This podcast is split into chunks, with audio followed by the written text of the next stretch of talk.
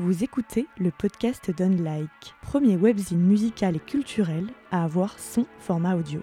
Je m'appelle Alexandra et j'aime passionnément les artistes et artisans de la musique auxquels je tends mon micro. Bienvenue et bonne écoute sur Unlike. Dans ce nouvel épisode du podcast Unlike, je reçois Fakir, très justement qualifié de frappeur de petits carrés à temps plein. Et si on parle de petits carrés, c'est en référence aux machines qu'utilise Fakir et d'autres artistes produisant de la musique électro. Fakir a émergé à un moment où la scène électronique française se cherchait de nouveaux chouchous. On s'accorde avec Théo pour dire que la musique Fakir, c'est un mélange d'électro chill et de world music. Ce à quoi on pourra rétorquer, c'est bien mais encore. Sa musique a beaucoup évolué depuis le carton de la lune rousse et au fil de ses EP dont le nombre tourne autour de 10. Aujourd'hui, il travaille sur un nouvel album et s'apprête à apporter un changement radical dans la musique qu'il produisait jusqu'alors. Un choix artistique et personnel qu'on évoque avec lui, en même temps que le besoin de reconnaissance, la tyrannie du buzz et la longévité dans l'industrie de la musique. On parle aussi de l'uniformisation des programmations des festivals et de radio. Grâce à cette conversation entremêlée de réflexions très personnelles, on en apprend plus sur Théo et son alter ego Fakir. Bonne écoute de ce nouvel entretien sur le podcast Unlike.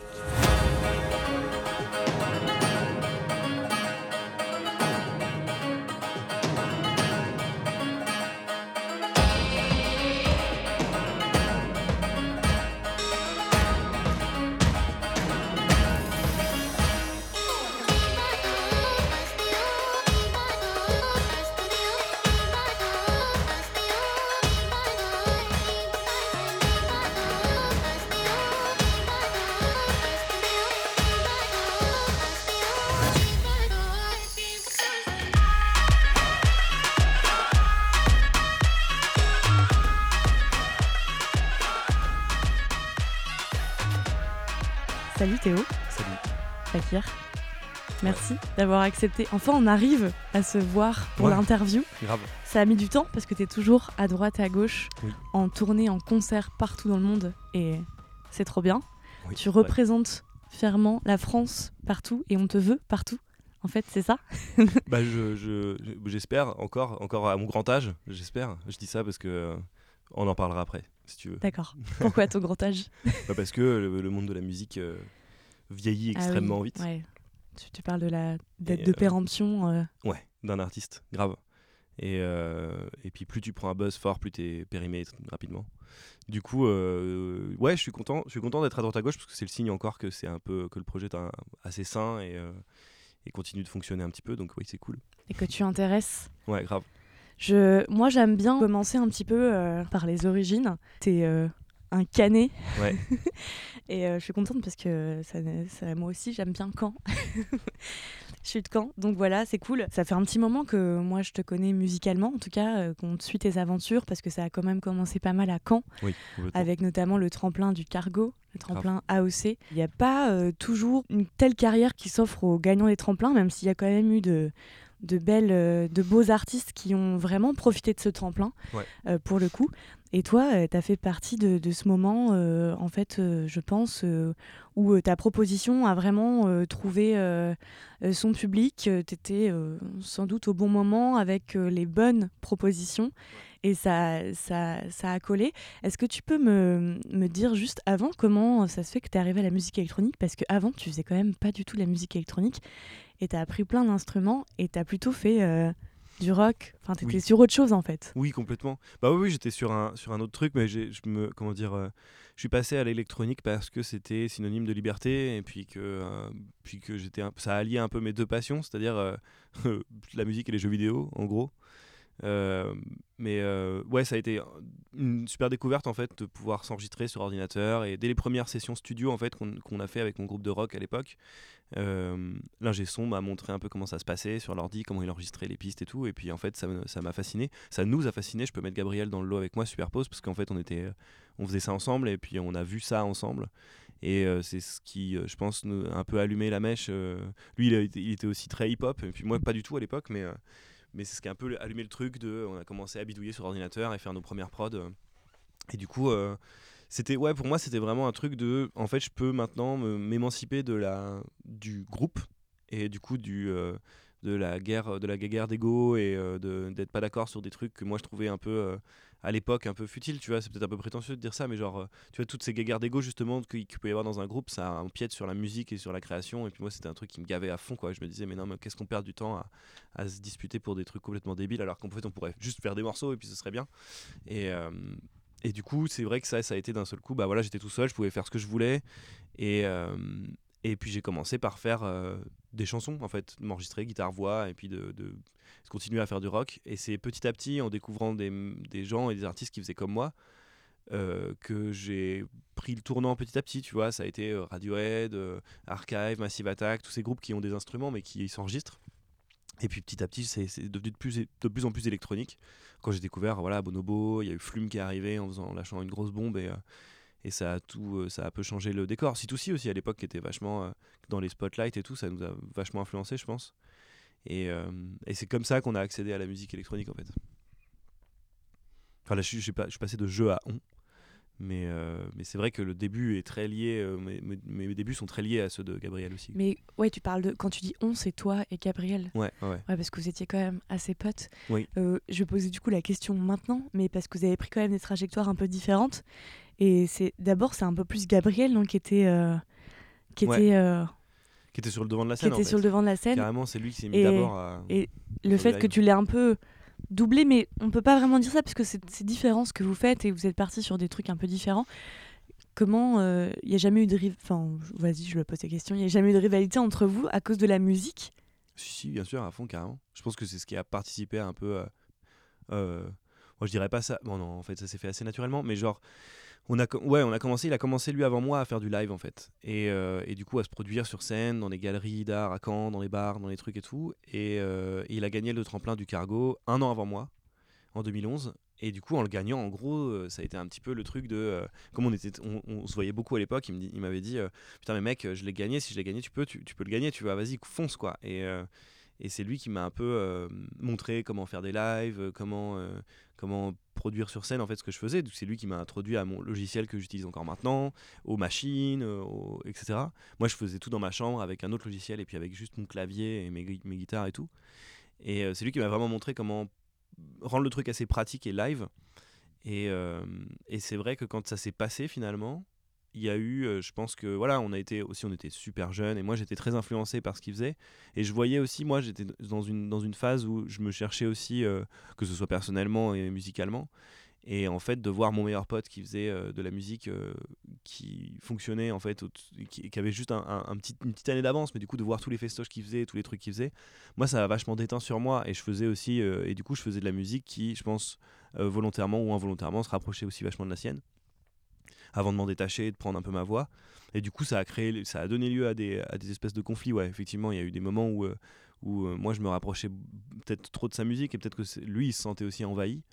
Et, euh, et puis je pense qu'on était tous les deux un peu dans cette phase où tu te construis, tu construis ton ego, tu construis ta confiance et, et qu'on a eu besoin d'un peu de temps pour comment dire réaliser qu'en fait c'est normal cette phase, tu vois. Et du coup il y a eu un moment de, de, un moment de froid qui était assez intense en 2013 euh, et, qui finalement s'est vachement enfin, finalement s'est réconcilié à Donf et tout après derrière en réalisant qu'en fait oui bah grave en fait ça arrive et, euh, et que tu vois c'était ces mots et il me disait euh, mais en fait je réalise que moi-même j'ai fait exactement la même chose et que toi tu que, que toi t'as fait avec moi c'est-à-dire de t'inspirer.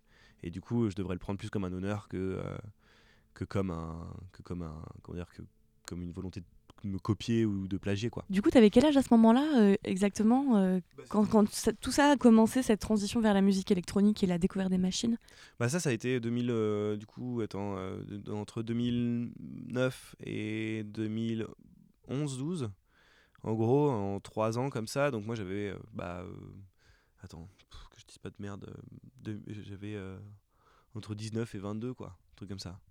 Ouais voilà c'était ouais, c'est jeune, mais c'est pas non plus euh, ado, quoi. Non, c'est déjà, ouais, t'es déjà dans une phase de. Carrément, t'as passé ton bac. De création. Et puis, euh, ouais, grave.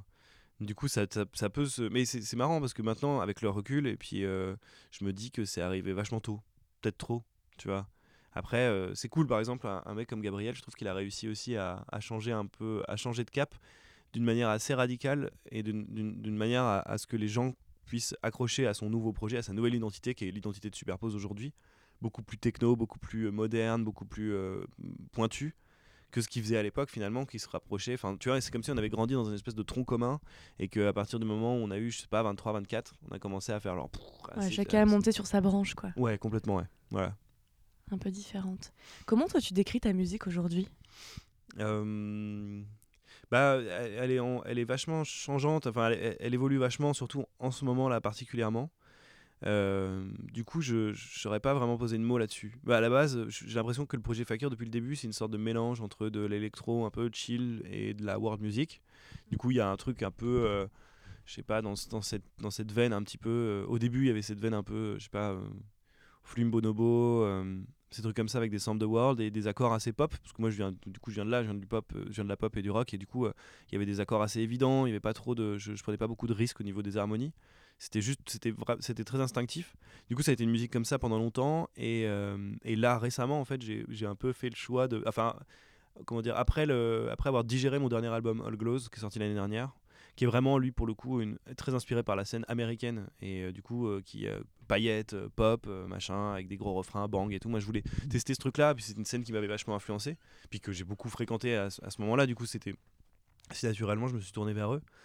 Et, euh, et finalement, en réaction un peu à cet album-là, je suis en train de carrément changer de, de, bah de refondre en fait l'identité quoi. Et puis c'est un peu le discours, euh, c'est un peu le truc de, de, de, que je disais au début de euh, on a une date de péremption un petit peu, tu vois, et là j'ai l'impression d'être arrivé à cette date de péremption et du coup c'est soit tu soit tu te recycles, soit tu disparais quoi. Et qu'est-ce qui te donne l'impression, justement, le sentiment que tu es arrivé à cette à ce moment un peu charnière là? Bah, c'est en observant plein de trucs. J'ai l'impression qu'il y a à la fois le paysage musical qui change euh, en France et, euh, et, partout dans le monde. Mais j'ai l'impression là en France aussi, euh, il y a eu un gros, il y a eu un gros virage de ouf qui a été pris, je sais plus l'année dernière ou il y a deux ans, un truc comme ça. Et et du coup, bah et puis même la, la, vibe, tu vois que enfin Fakir, j'ai l'impression qu'il y a eu une espèce de une espèce de hype autour du projet en 2014, 2015, quelque chose comme ça. Et en fait, on est en 2019 quoi. Du coup bah, les, c'est comme, ça fait comme des vagues en fait. Ça sert à rien de surfer sur une vague qui n'existe plus et j'ai l'impression que c'est un peu le cas. Et en plus, c'est marrant parce que sans, se, sans vraiment, sans communiquer les uns avec les autres, j'ai l'impression qu'on a tous pris ce, cette espèce de tournant, cette espèce de remise en question dans la tronche.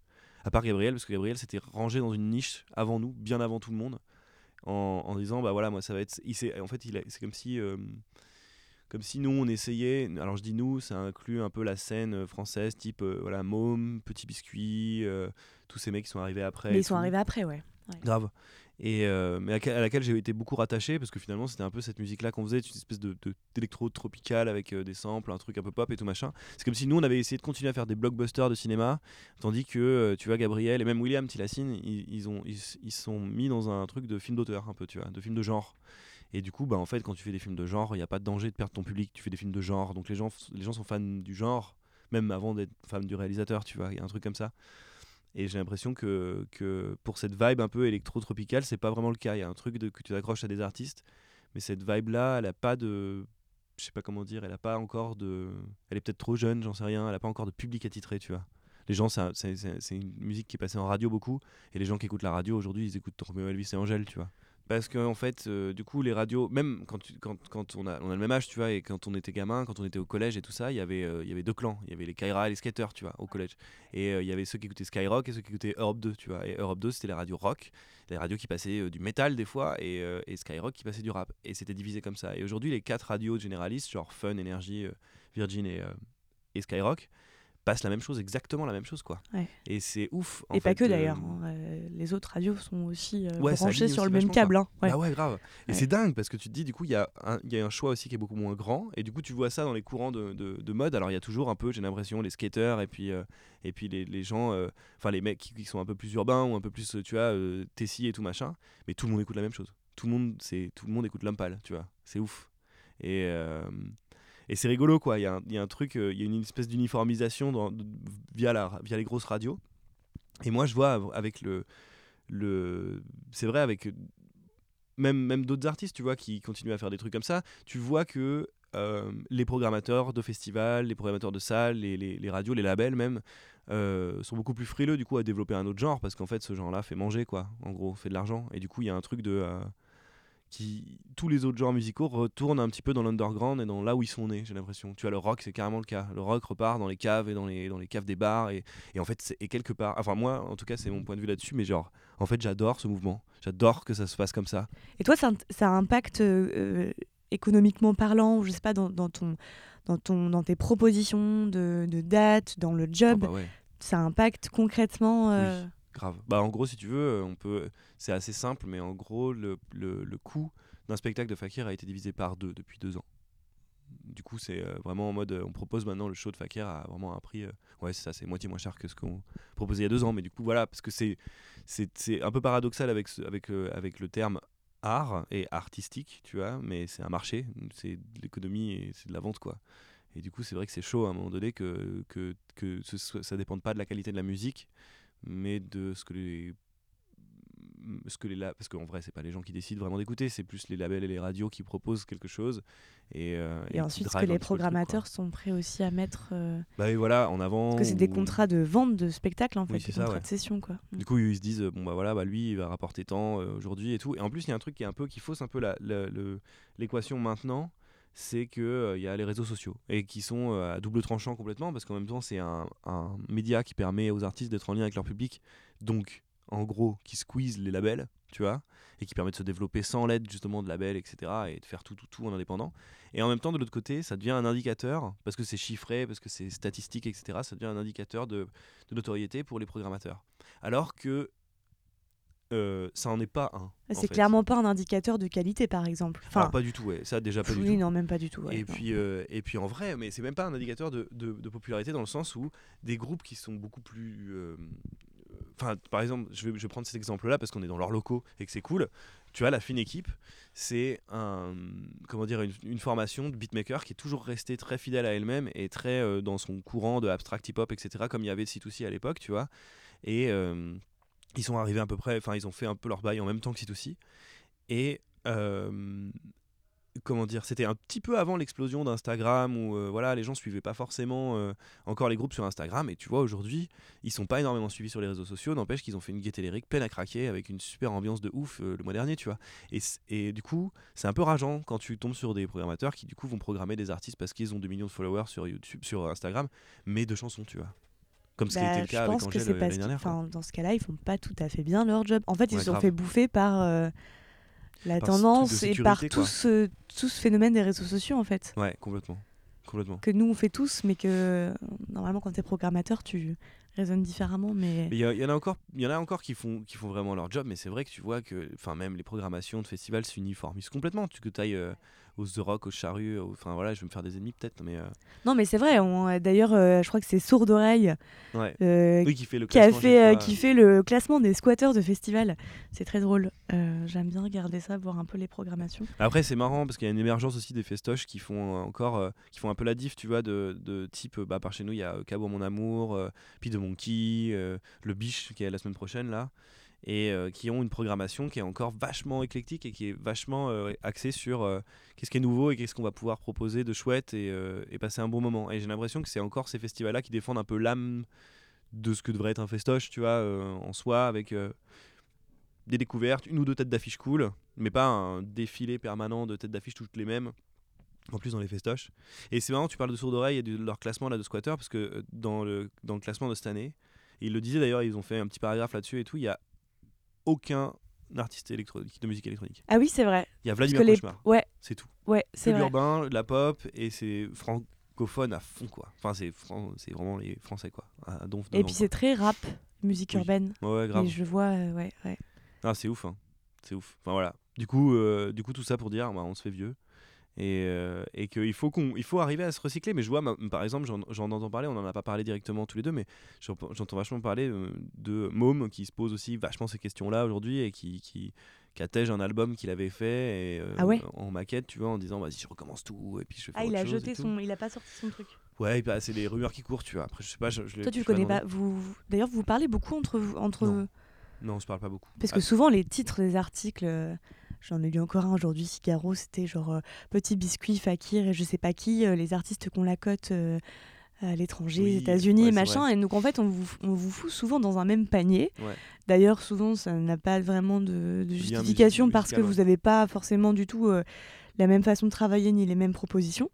Et euh, je me demandais si entre vous, comment vous le vivez, et puis euh, toi, comment tu le vis? Est-ce que vous connaissez beaucoup? Est-ce que Je crois que moi, mes parler. sont, sont, sont assez liés, ils sont assez potes.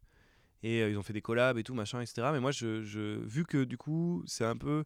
Finalement, c'est un, un peu hybride parce que moi, du coup, j'appartiens à. J'ai l'impression que je suis arrivé un petit peu en même temps que la scène qui, qui est d'un peu, un, peu avant, tu vois. Du coup, Gabriel, enfin, Superpose, Tilacine, Dream Koala, de- desquels j'étais assez proche à l'époque. Et ils ont tous pris des directions très différentes de la mienne. Et du coup, moi, je suis euh, aujourd'hui. euh, eux, ils, ils se voient toujours. Enfin, William est aussi un peu à part. En fait, tous les trois, Superpose, euh, et moi, on est un peu tous les trois dispa- dispatchés. Mais, euh, mais moi, je, ouais, c'est vrai que j'ai pas de, moi, j'ai pas de lien particulier avec des artistes de musique électronique aujourd'hui, si ce n'est euh, tout le label Nowadays parce que c'est les copains, quoi. Mais c'est vraiment parce que c'est des potes. Et euh, du coup, sinon, je, ouais, bah, Mo, mes petits biscuits particulièrement, je, je les vois jamais. on se parle pas du tout, quoi. il n'y a pas de team pour être plus fort Parce qu'en fait, la fine équipe, comme tu en parlais déjà, eux, ils se sont dit. Enfin, c'est un peu genre, on, on fait une ligue de. On, on bosse ensemble et c'est un peu. euh, on est plus fort. Enfin, il y a aussi ça. On aime bosser ensemble, on a envie de faire des trucs. Et puis, il y a ce côté de. On rameute plein de gens qu'on aime bien. Et, grave. et après, on a créé un label dans lequel certains sont. de ces gens sont, ont intégré le label, etc. Il y a ce côté un peu genre. euh, Famille, quoi. Ouais, c'est ça. Mais euh, bah ouais, grave, t'as as raison, mais c'est vrai que bah, dans ce courant de musique-là, un peu, euh, ce truc-là, il y y a finalement, j'ai l'impression, pas grand monde. Et en fait, j'ai découvert il y a pas très très longtemps. Ah bah, c'est d'ailleurs, un projet un peu qui, me- tient à cœur et que je bosse un peu en ce moment. euh, de euh, justement euh, essayer de regrouper les artistes qui font ce genre de musique et, et pas, pas sous un même étendard ou sous un label, etc., mais plus sous, plus sous la forme de soirées. Et c'est ça les soirées, le thème des soirées Orisha là, que- qu'on a fait. On en a fait une au yo-yo fin mars et on en refait une euh, au Cabaret Sauvage euh, au mois de janvier. Et en fait, le but de ces soirées-là, c'est de, de- de regrouper un peu tous ces mecs qui font de l'électro un peu chill world, euh, machin. Mais en fait, euh, et Petit Biscuit, c'est pas ça qu'ils font comme musique, tu vois. Et moi, je me sens pas du tout appartenir à, à leur courant. On nous met beaucoup dans la même catégorie, mais je pense que c'est parce qu'on a fréquenté les mêmes festoches. Mais qu'en fait, c'est pas du tout la même chose. On présente pas la même chose. Alors moi, peut-être avec mon dernier album, c'est vrai que je me rapproche un peu de ce courant-là, plus. Mais pour moi, c'est pas. Moi, j'ai pas cette vision-là. Et du coup, euh, les artistes que je regroupe un peu sous cette espèce d'étendard, c'est des artistes beaucoup plus, euh, beaucoup plus alternatifs comme bah, Pouvoir Magique ou euh, Closy. Je sais pas si euh, tu vois, c'est une meuf qui fait du son. Mais Pouvoir. Magique, c'est bah, justement, il y a un de tes derniers titres là qui sont. Qui en qui est featuring avec eux, ouais. C'est ça, ouais. Et c'est des mecs qui font de la, de la, de la house techno world à fond depuis très longtemps en plus, mais qui sont jamais, qui ont jamais sorti de la, de, de, de la scène alternative, qui sont restés à fond là-dedans. Et en fait, euh, et en fait, bah, en fait, ça tue. Et en fait, dans, dans cette scène alternative, il y en a plein, plein, plein, plein, plein qui font ce son-là et euh, qui juste émergent pas de, de- parce qu'ils ont pas eu, je sais pas. J'imagine que c'est comme tu disais, une espèce de de euh, comment dire de concours de circonstances, Ouais. de être là au bon moment, C'est avec la un bonne truc de moment, de timing, de grave, truc. euh, rencontrer les bonnes personnes et tout. Et je vois finalement, j'aurais été dans leur à leur place où finalement j'aurais pas rencontré ces personnes-là et tout. Je pense que je serais avec eux maintenant et puis euh, de- du coup au même au même niveau. Mais du coup, je me dis autant profiter de ça et profiter de cette espèce de coup de bol que j'ai eu pour essayer de regrouper du monde, mais euh, mais euh, et essayer de proposer quelque chose de différent. Pas de, pas de faire une espèce de puissance avec euh, Petit Biscuit et Môme et, et, et autres et se dire vas-y on est trois badass et puis on va foncer là-dedans. Mais là, tu viens de dire coup de bol. Tu vois toujours ce qui t'est arrivé comme un, un coup de bol? Bah ouais, en plus, plus, plus le temps passe et plus tu te dis, comme c'est cyclique, tu constates qu'effectivement, il y a un truc de. Y a un truc de. de- d'un moment donné. euh, Enfin, ouais, c'est- t'as été au bon endroit, au bon moment, avec les bonnes personnes et t'as proposé le bon truc. Et juste ça, mais ça veut pas du tout dire que. Sans le savoir, hein. enfin, sans, sans le préméditer. Sans le préméditer. Parce que de toute façon, tu peux pas préméditer. Et ça, le, ça c'est le grand mensonge que veulent faire croire euh, les labels euh, aux artistes. Et euh, c'est là-dessus qu'ils reposent d'ailleurs leur business, les- surtout particulièrement les majors, tu vois. Mais c'est de dire à un artiste, on va te faire péter. Alors qu'en fait, c'est absolument faux parce que c'est absolument pas contrôlable. Et, et c'est vraiment le pire argument que, parce que c'est le plus faux, quoi. C'est impossible de calculer et de créer le succès d'un artiste de toute pièce parce que ça veut dire que en gros tu manipules des gens et donc ces gens-là qui sont manipulés vont bien finir par se rendre compte qu'ils sont manipulés et partir de toute façon même si tu réussis ton coup. Alors, il y a quand même des exemples, hein, je crois, de d'artistes qui sont des purs produits marketing. Mais qui disparaissent au bout Mais- de 2-3 ans. Je sais pas pourquoi je pense à Tatou. Ouais, grave. Tu sais, le groupe euh, de, de jeunes russes où il y avait Ouais. carrément une. un ils avaient monté carrément, euh, je sais pas, c'était leur manager ou je sais pas qui, qui avait carrément inventé une légende, de, un peu une légende de autour de ces filles. lesbiennes ou je sais pas quoi. Bah voilà, il y euh, avait tout un truc. je sais pas, il y en a quand même comme ça, mais c'est vrai que ça dure pas et souvent c'est un truc vois, un peu exemple, immense. Ça a été un peu le cas avec euh, LIJ. Parce que euh, je cite là parce que pour le coup, c'est des, des super potes et je les connais hyper bien. Puis c'est des, des, des super, super musiciennes. Et elles ont explosé complètement à l'époque avec leur euh, mashup, tu euh, vidéo en ligne et tout. euh, de, elles faisaient des remixes de plein de trucs.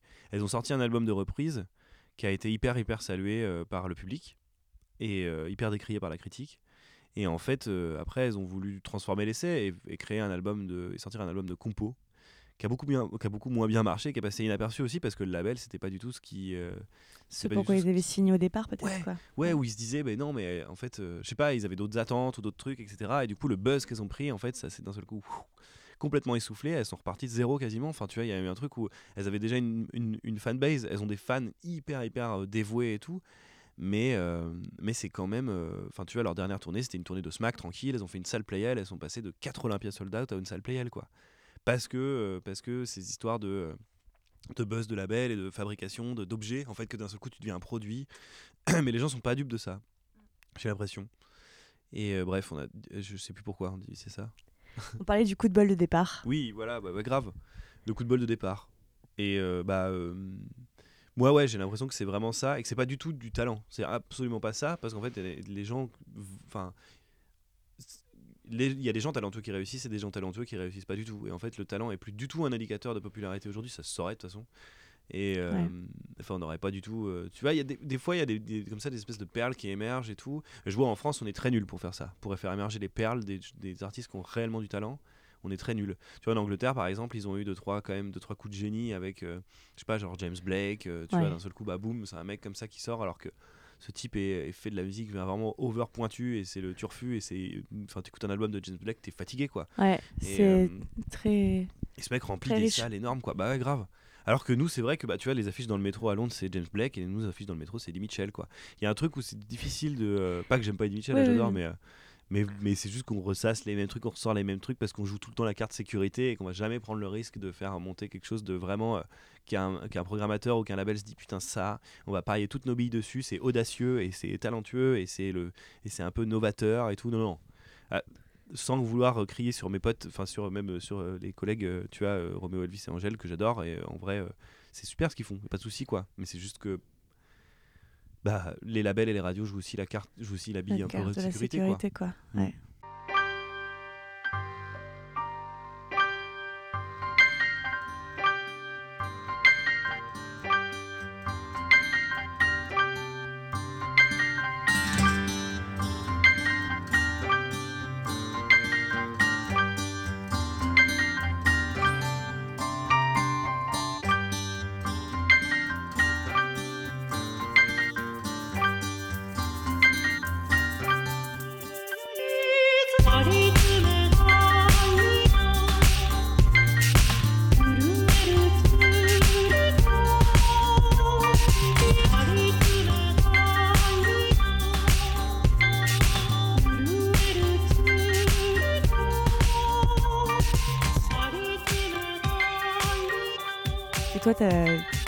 Ce goût du risque pour tes propres projets et pour ta vie Ouais, pour ma vie grave. L'audace. Et puis pour, pour, les, pour les projets après, euh, bah, tu vois, par exemple, le dernier que j'ai fait, enfin, mon dernier album, j'ai testé un peu de. Parce que d'habitude, j'aimais bien justement prendre le risque de. Enfin, j'aimais bien en fait, je sais pas, j'ai pas eu d'habitude dans la réalisation de mes EP ou de mes albums. J'ai toujours fait un peu avec le mood du moment. Et du coup, euh, mon premier album, ça a été un album ultra spontané que j'ai pas du tout pensé et réfléchi. Je me suis dit, je fais le maximum de morceaux possible et puis je les fous dans un album et boum, c'est donné animal. Euh, et le deuxième album, du coup, ça a été quelque chose de super. euh, J'étais, en plus, j'étais loin, j'étais plus à Paris, j'étais plus du tout au courant de ce qui se passait, j'étais très proche de la scène américaine, j'y allais beaucoup. Et, euh, et du coup, j'ai voulu faire un album aussi en. Un peu, j'ai un peu lâché le prise sur tous ces principes qui, qui sont revenus aujourd'hui vachement, mais de, de garder mon identité, d'être euh, hyper authentique, d'être hyper honnête. Je voulais tester. Tester de voir à quel point on pouvait. euh, comment dire Jouer avec ce truc de mainstream sans perdre son âme, tu vois. Et. euh, Et du coup, ça a donné All Glows. Un album qui est. Il y a 3-4 morceaux qui sont très. Euh, fakir et très indé que j'ai dû faire dans ma chambre et tout, vachement euh, consciencieux et tout. Et euh, sinon, il y a plein de featuring hyper ouais, pop. Y a plein de collabs dans celui-là comme dans tous les autres, comme dans tes EP. T'as 10 EP, j'ai compté. Ah ouais ça 10 Oui, depuis le début, ouais. ouais. Et 3 albums, dont celui dont tu parles qui est sorti donc en 2018. Ouais, deux albums du coup. Ah bon? Attends, ouais, deux albums. D'accord. Ah, parce que Sauvage, tu comptes peut-être Sauvage comme un album Ouais, je crois que je compte ça comme un. Parce que c'est un gros EP. Mais, euh, mais, euh, mais c'est vrai, moi je, moi je, le vois. Enfin, je le vois Après, pas on s'en fout, hein, ça c'est EP album, c'est des histoires de format. Oui, mais carrément. En, vrai, en plus, Sauvage, c'est vraiment celui qui a fait exploser le projet. Il y a vraiment ce truc de. C'était autour de ça que ça s'est joué. Et après, Animal et Old Glow, c'est un peu deux bulles un peu à part. Et là, pour le nouveau euh, truc, alors ça en plus ça fait longtemps dans des interviews que là que je dis euh, ouais je veux pas refaire un album et tout, je suis pas à l'aise dans ce format machin etc. Puis là en fait je suis en train de rebosser un album, donc je refais un album. Et en fait le prochain ça va être euh, je casse tout et je et je du coup cette fois je suis vraiment à l'inverse de l'album d'avant, c'est-à-dire que je laisse absolument rien m'influencer d'extérieur et c'est vraiment juste mon truc et, euh, et il est moins spontané que le premier enfin moins spontané dans le sens euh, je, je travaille pendant une semaine mes tracks, je les ressasse, etc. et tout machin. Alors que c'était vraiment une boulimie de production le premier album et où je revenais jamais dessus. Tu vois, je faisais un morceau en 4 heures, j'étais là, bam, tac, pouf, ça, album et puis c'est bon. Et euh, et là, c'est vraiment un truc très travaillé, où c'est un projet qui me tient vraiment à cœur. Du coup, il y a vraiment un truc très très personnel. Et dessus, il y aura peut-être un ou deux featuring, mais c'est tout. J'ai pas envie de plus, quoi. D'accord, donc il y aura vraiment moins de featuring que sur les, ouais, sur les autres. Et puis même, j'ai envie que ce soit un truc euh, ou que ça vienne de moi en fait complètement et qu'il n'y ait pas de qu'il ait pas de d'interférence, tu vois. Comment euh, on fait pour garder la tête aussi froide que toi quand on collabore avec des artistes assez incroyables du monde entier? Et euh, je cite ceux qui sont les plus connus comme Mia, Ibrahim Malouf. Il y a aussi Claire Laffut, que j'aime bien, Polo Pan. Comment on fait, surtout quand on voyage autant que toi, qu'on fait des, des concerts devant un public incroyablement euh, énorme euh, aux États-Unis, en Asie et tout. Euh, bah, on a, des potes costauds. Et puis.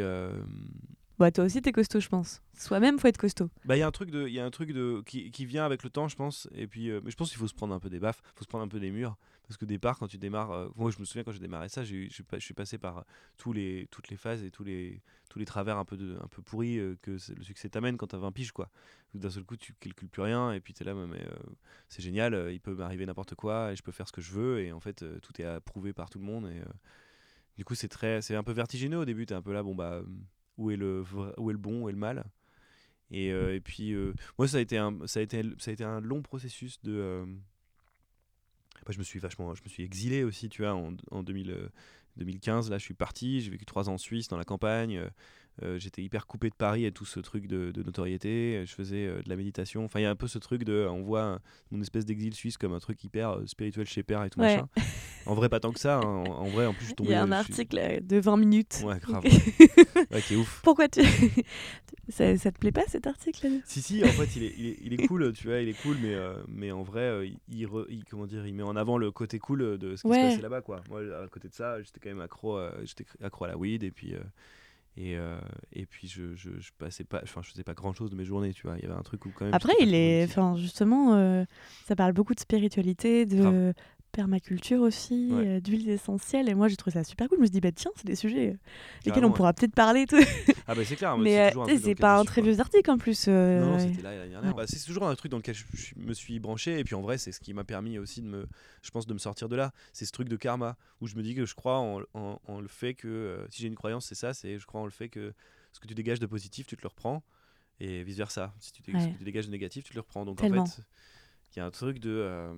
si tu déconnes, bah c'est toi que ça parle et c'est à toi que ça fait du mal.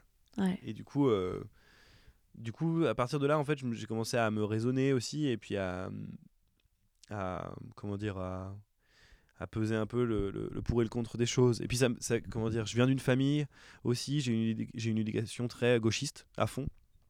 Et, euh, et je pense que, et puis j'ai des potes très de gauche, enfin, ça a toujours été un hyper, euh, hyper dans cette, dans cette mentalité-là. Et du coup, depuis tout petit, tu sais, il y a un truc d'inconscient où je sais que euh, effectivement la notoriété, euh, la richesse, euh, le pouvoir, ça te fait partir en, partir en couille, tu vois. Et du coup, je, me surveille vachement à ce niveau-là.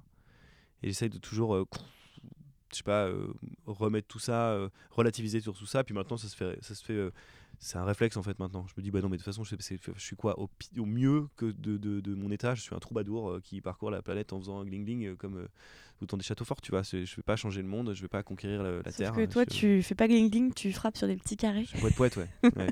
poète, poète, c'est ça.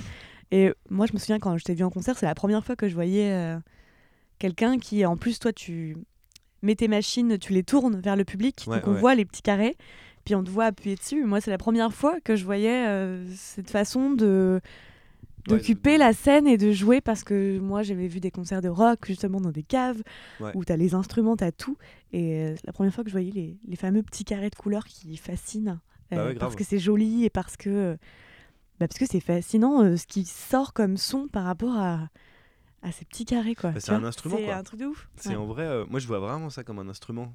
Quand- oui, c'est un instrument. C'est un truc de. Il y a un geste instrumental à apprendre, il y a un truc vraiment. C'est c'est un peu la même chose. Et là, j'ai un peu changé ce truc là, du coup, de, de les mettre face aux gens. Je les mets de profil maintenant. Parce que euh, bah, les petits carrés qui s'allument et tout, c'est joli. Mais maintenant, j'ai l'impression que on c'est bon, on a vu. Ouais. On, a, on, a, on a compris. Oui, ça tu euh, trouves que ça fait ça peut-être un peu moins sensation maintenant, ouais. Ouais, ouais, grave. Il y a beaucoup de gens qui utilisent, il y a beaucoup de gens qui, qui, les, qui les orientent vers le public. Tout le monde a capté un peu ce truc de bah oui, il faut montrer un peu ce qu'on fait quand on le fait. Et du coup, c'est, ça participe au spectacle. Et du coup, moi, je les mets de profil parce qu'il y a une espèce de truc de geste instrumental qui est un peu chouette, de l'impact et du rebond et tout. Et j'ai envie de mettre ça en valeur. Enfin bon, c'est un truc un peu, euh, voilà, c'est un truc un peu perso. Mais toujours cette réflexion un peu d'essayer de me, de, de me dire comment je pourrais amener ce genre de musique ou comment je pourrais amener ce genre de, de concert et de représentation euh, sous un angle un peu nouveau que les gens n'ont pas l'habitude de voir, tu vois. Et, euh, et là, l'album que je prépare, c'est un peu la même chose. C'est plus du fakir. Enfin, c'est plus du fakir. C'est du fakir à fond. Mais par exemple, euh, il n'y a plus aucune voix. D'accord. Ah aucun oui, il y a- ensemble de voix. ah ouais, alors que c'est quand même quelque chose qui te Caractérise à fond, ouais. Ouais. Ouais. Ciao. C'est, euh, je fais un album instrumental, en fait, complètement. D'accord. Et euh, instrumental aussi au, au niveau des, euh, des synthés et tout. Enfin, genre, je- j'enregistre tout, je fais tout, tout seul. Et du coup, euh, il y a un truc de. Il y a un autre son en fait qui se dégage. C'est plus du tout le son que j'avais sur mes albums d'avant. À la limite, ça se rapproche vachement de. euh, ça peut se rapprocher peut-être de. euh, des chansons les plus, les plus house, un peu, les plus techno de Animal, tu vois, genre le chant du monde ou des trucs comme ça. C'est un peu. Le chant du monde, c'est un petit peu. euh, ouais, j'ai l'impression que c'est un peu l'ancêtre de tout ce que je fais là.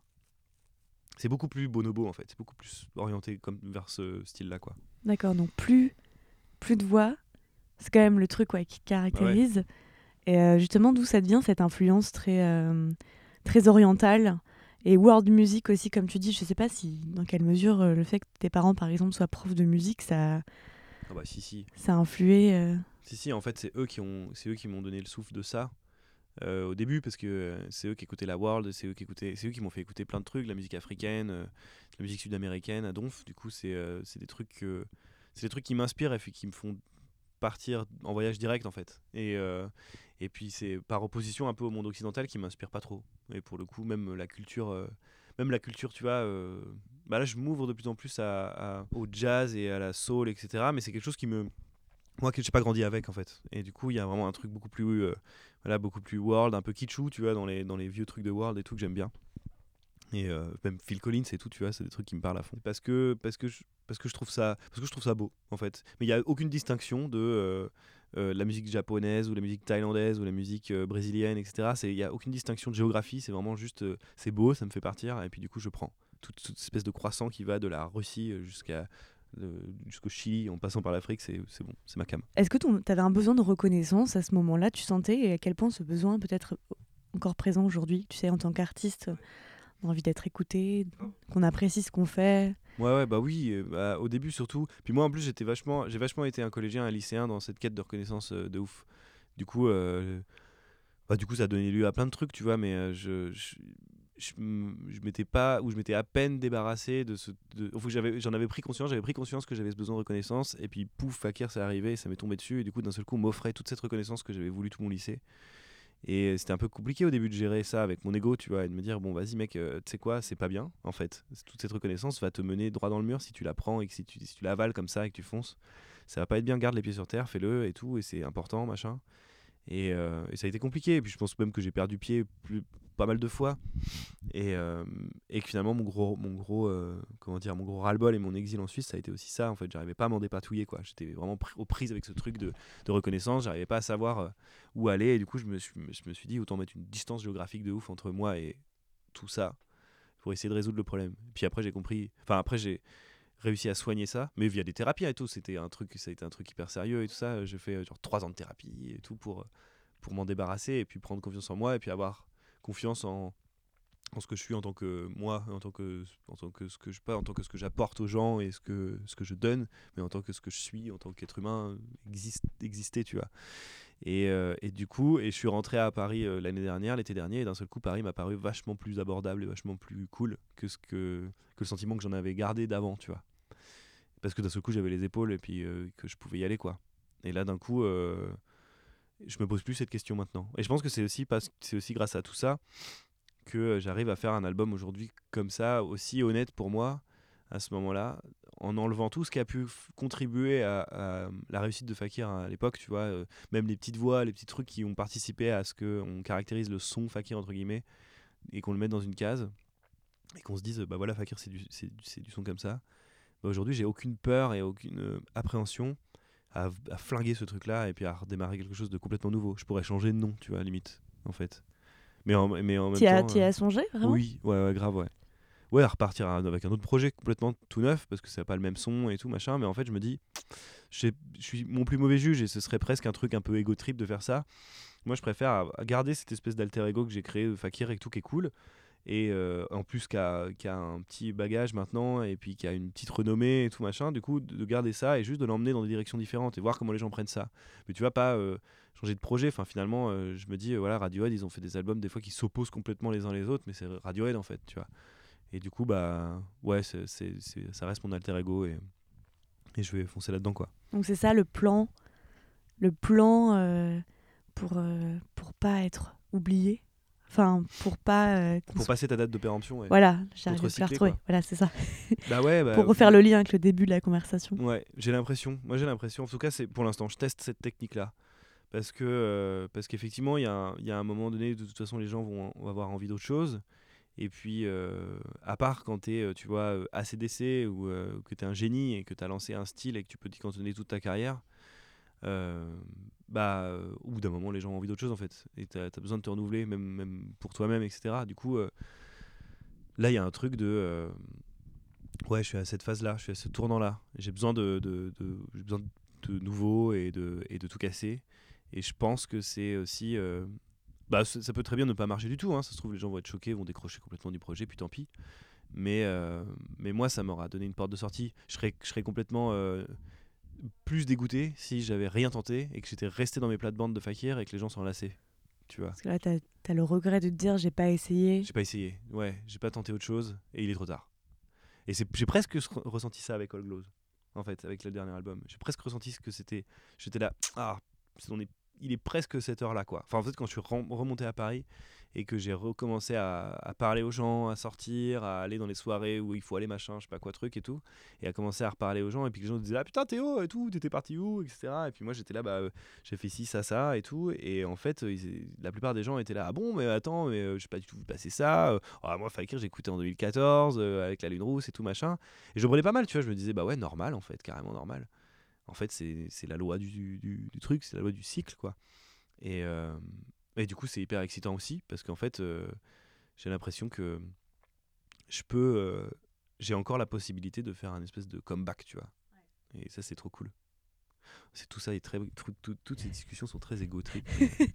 bah non, c'est normal, on est là pour parler de toi. Donc forcément euh, Mais mais c'est vrai que c'est tout ça c'est un point de vue très stratégique alors que finalement là je vois finalement j'ai enfin un appart, une place à moi pour faire mon studio et tout. Et je me suis installé. Et puis, et puis ça fait deux semaines que j'en sors pas parce que je fais du son. Parce que d'un seul coup, oh, j'ai un endroit pour le faire et ça tue quoi. Et je pense que ça vient même de là. Après, toutes les réflexions de trucs de stratégie et tout ça viennent autour. Oui, ça c'est le travail, mais aussi parce que tu dis qu'on parle de soi, mais en fait, en réalité, on parle aussi de, des gens qui t'entourent, d'autres artistes. Hein. Toi, tu es dans un ensemble, quoi, en fait. Hein. Ouais, grave intégré dans un ensemble. Pour finir, je voulais te demander si on te suit caméra à l'épaule en tournée euh, dans un pays un peu exotique, qu'est-ce qu'on peut voir de toi? De Qu'est-ce qui se passe dans les coulisses des tournées? Euh, bah, on, est, on, est, une- on est une grosse famille, euh, toute mon équipe, parce qu'on on, on tourne ensemble depuis, ça fait, je sais pas, depuis le début. Donc en fait, tu vois, mon ingé son, c'est le même depuis le Ah, t'as jamais changé euh, Ah ouais, putain. Ouais, c'est de- depuis 2012 quoi. Du coup, euh, j'ai jamais changé de team et c'est devenu vraiment la famille. Du coup, il y a vraiment beaucoup de déconnes euh, et puis limite quand on part en quand on part dans un pays un peu loin, etc. C'est comme si c'était un voyage entre potes et puis que le concert c'était un peu un détail à la fin, tu vois. Et puis pouf, on va jouer et puis voilà, c'est cool. Puis sinon le reste du temps, on se balade, on va faire comme comme quand tu voyages avec tes potes quoi. Vraiment des trucs on découvre un peu la culture, on se laisse un peu porter par les trucs, on rencontre des gens, c'est cool et tout. Puis euh, et puis euh, puis voilà quoi. Puis des fois, en plus, euh, il y a la- régulièrement, tu vois, il y a des gens, genre euh, la meuf du technicien qui vient avec nous, ou tout ça. Enfin, c'est vraiment une espèce de grosse famille sur la route. Et ça, c'est mortel. Ça, c'est vraiment euh, genre le confort absolu, quoi. Du coup, j'ai pas cette sensation qu'on, la plupart des DJ, d'être là, où on est tout seul et on passe 90% de notre temps Ouais. euh, Dans dans des les avions, et tout et machin. Alors c'est le cas, mais moi, je suis avec des potes, quoi. Donc en fait, euh, pas de problème. ça se passe bien. Ouais. Ça vaudrait le coup de faire un petit euh, making-of euh, Bah ouais, ouais. Mais il y en a pas mal. euh, des tournées. fois, Il on doit y en avoir de- des trucs, ouais. Il y, il y en a des trucs qui traînent sur YouTube, un peu des, des, des, des genres euh, pendant la tournée, qu'est-ce qui se passe, etc. et tout, mais euh, c'est rigolo. ça, on n'a jamais fait vraiment un, un vrai truc, un vrai docu et tout. Il y a vraiment, il y a pas, euh, s'il y a de la- il y aurait carrément de la matière, oui, j'en suis sûre. mais euh, mais finalement c'est pas, euh, c'était aussi le truc de, euh, le truc du spontané est tellement précieux, tu vois, qu'il y, Ouais. a- il y a des trucs qui sont pas filmés ou que qu'on juste qu'on T'as pas envie, t'as euh, envie de garder pour toi aussi, quoi. Ouais, grave. Et puis même le caméraman, tu vois, le mec qui, qui est la première fois qu'il est venu avec nous, c'est devenu un pote, c'est devenu un mec de la tournée complètement ce type. Et du coup, il est arrivé avec nous, il a tourné, il a fait, euh, je sais plus deux semaines avec nous. Puis à la fin, c'était tellement un pote qu'il est revenu sur les tournées d'après. Et puis il filmait des trucs. Puis des fois, il filmait pas parce qu'en fait, il faisait partie du délire euh, qui se passait quoi. Il voulait pas se mettre en spectateur, il kiffait trop. Puis je te comprenais trop, j'étais là, mais grave, t'en t'en fous, euh, viens boire avec nous quoi. Bah écoute, ça donne super envie euh, de te voir en concert et de Ouais, voir ouais, les. Ça a tout changé en plus. Pareil, c'est les mêmes réflexions que pour l'album Ouais. et tout. Moi, ça fait tellement longtemps que je t'ai pas vu, donc ça mériterait que je me mette un petit peu, que je rafraîchisse euh, ma mémoire euh, sur ta scéno et sur euh, ce que tu fais. bon, Et bah merci beaucoup Théo, c'était une super conversation.